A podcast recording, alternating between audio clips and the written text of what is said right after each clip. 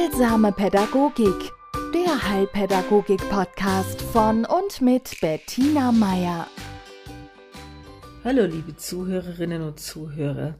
Der heutigen Folge meines Podcasts Heilsame Pädagogik habe ich den Titel gegeben Hellhörig. Es ist eine kurze Vignette aus meinem Alltag. Ich bin in Kindergärten unterwegs, unterwegs deswegen, weil ich äh, mehrere Kindergärten besuche und dort mache ich den Fachdienst für Integrationskinder und es ist im Fachdienst die Regel, dass ich den Kindern anbiete, sie dürfen sich einen Freund, eine Freundin mit in die Förderstunde nehmen. Denn bei den meisten Kindern geht es auch um Integration in die Gruppe, geht es um Kontaktanbahnung, geht es um ja, Mitgestalten, Anbahnung von gelingenden Freundschaften und sozialen Beziehungen. So, heute auch wieder der junge Mann, der mit mir mitgegangen ist, Vorschulkind, hatte sich einen Freund ausgesucht und wir sind in den Turnraum gegangen. Dort stand eine große Kiste mit Konstruktionsmaterial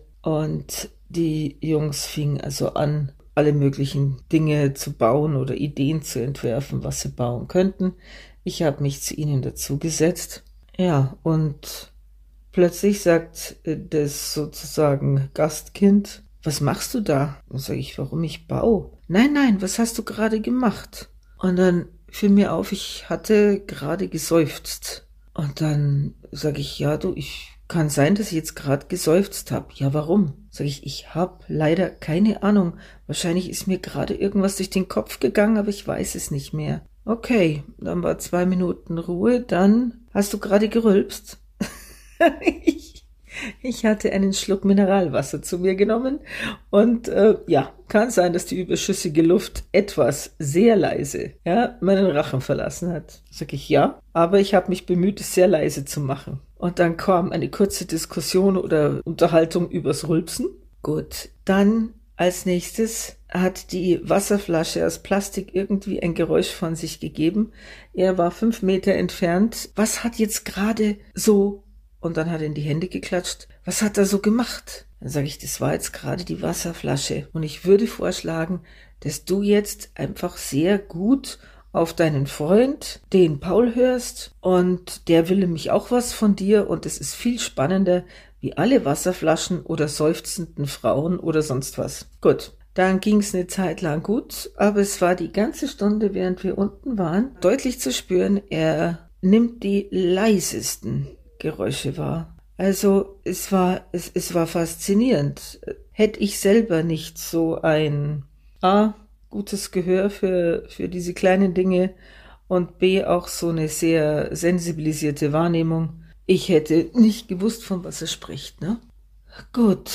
Außerdem habe ich bemerkt, dass ihn das, dieses ständig hören muss und schauen muss, wie seufze ich, wie atme ich, was tue ich, ihn immer wieder davon abhält, das zu verwirklichen, was er sich vorgenommen hatte. Ja, also einen Eislaser bauen oder mit dem Freund das Haus aus, aus großen Bausteinen vervollständigen. Ja, gut. Am Ende der Stunde bin ich mit den Buben hoch und wie ich das immer mache, habe ich mich mit den Erzieherinnen kurz unterhalten, um ihnen so einen kurzen Überblick über die Stunde zu geben und auch einfach für mich noch Fragen zu klären. Und das habe ich auch, was dieses Kind betraf, getan. Ich habe also zu den Erzieherinnen, also ich habe ihnen geschildert, was mir aufgefallen ist, ja dass er jeden meiner Atemzüge mitbekommen hat und dass es ihm ganz wichtig war, meine Beweggründe zu wissen.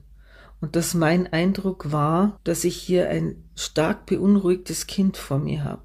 Ein Kind, das unbedingt wissen muss, was los ist und wollte von Ihnen wissen, ob sich dieses Verhalten, ob Ihnen das in der Gruppe auch aufgefallen ist und ob sich meine Beobachtungen mit Ihren in irgendeiner Weise decken.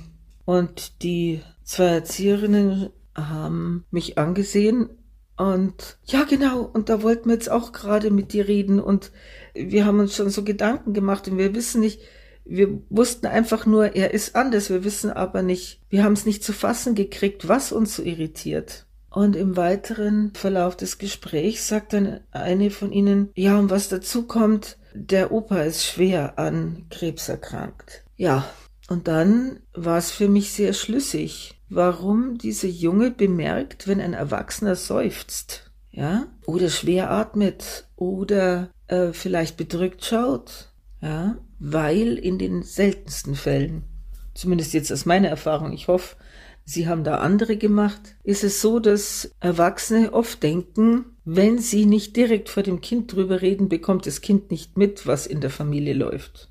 Ja? Wenn das Kind nicht den Telefonhörer in der Hand hält oder das Handy am Ohr, dann weiß es auch nicht, was die Mama oder der Papa da am Telefon reden. Und das ist einfach nicht wahr. Ja, diese berühmten Riesenohren, die Kinder haben, das ist einfach eine sehr sensibilisierte Wahrnehmung, denn Kinder sind darauf angewiesen zu wissen, wie es ihren Eltern geht. Ja? Die Eltern sind der Dreh- und Angelpunkt ihres Lebens, ihr Garant für Sicherheit, ihre feste Burg. Und wenn diese Burg ins Wanken gerät, dann ist Gefahr in Verzug, ja, aus Sicht der Kinder. Und ich habe jetzt vermutet, dass in der Familie über die Erkrankung des Opas nur hinter vorgehaltener Hand oder vielleicht im Flüsterton oder mit sehr, sehr viel emotionaler Aufladung geredet worden ist, ohne dem Kind zu erklären, was jetzt da so ganz schrecklich ist. Denn ein Kind kann sich unter Krebs nichts vorstellen. Was denn? Das ist ein Wassertier.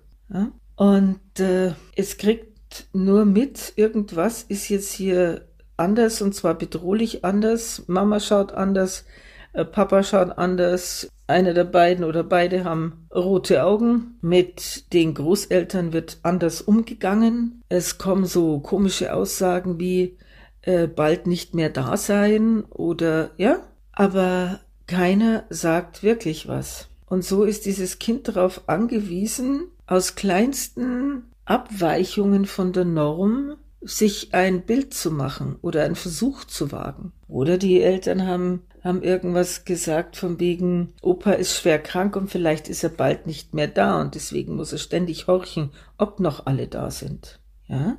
Also, ich habe die Erzieherinnen sehr ermuntert, in ihrem Ansatz mit den Eltern zu reden und ihnen ans Herz zu legen, dass sie kindgerecht natürlich und für das Alter angemessen ihrem Jungen sagen, was sie so beunruhigt. Und ihm auch sagen, dass sie trotzdem wissen, was ja gut für ihn ist und trotzdem für ihn da sind und dass es solche Zeiten gibt und dass man die als Familie gemeinsam durchlebt. Ja, und dass es an der Liebe untereinander nichts ändert und dass man zum Beispiel auch ein krankes Familienmitglied, dass das weiterhin ein Familienmitglied ist und geliebt wird und ja, immer bei uns bleiben wird. Wenn nicht in der, Real, in der realen Welt an, zum Anfassen und Knuddeln, so dann doch in den Herzen. Da kommen wir dann zum Thema, wie rede ich mit Kindern über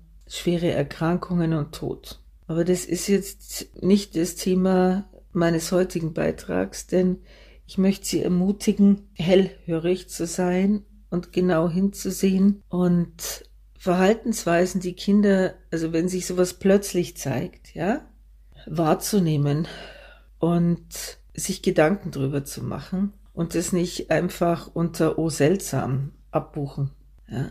Es gibt Kinder, die haben das von Anfang an mitbekommen, leider Gottes ein sehr sensibles und ein sehr empfindliches Gehör und eine Sensorik, die schneller erregbar ist als beim anderen Kind. Ja, jeder hat so sein persönliches Set an ja, Empfindungsfähigkeit und an unterschiedlicher Erregbarkeit mitbekommen. Aber wenn ein Kind, das sich bis dahin, sagen wir mal, was seine Sinnesmodalitäten betrifft, unauffällig verhalten hat, wenn das plötzlich anfängt, Flöhe husten zu hören, hm?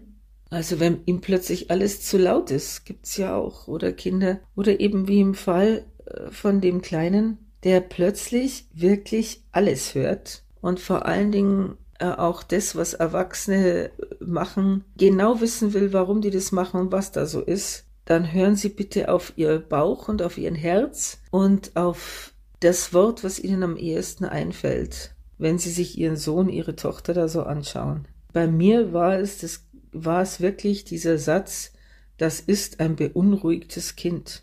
Ja, das ist, das sind Sätze oder ja, Empfindungen, die kommen und ich möchte Sie ermutigen, Ihrer Intuition zu folgen. Und wenn Ihnen im Bekanntenkreis oder bei Ihrem eigenen Kind solche Worte kommen, dann gehen Sie ihnen nach. Es lohnt sich.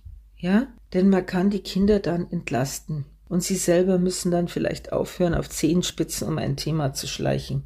Kinder sind belastbarer, als man denkt. Und sie brauchen Klarheit, damit sie einen festen Boden unter den Füßen behalten. In diesem Sinne eine schöne Restwoche. Heilsame Pädagogik, der Heilpädagogik-Podcast von und mit Bettina Meier.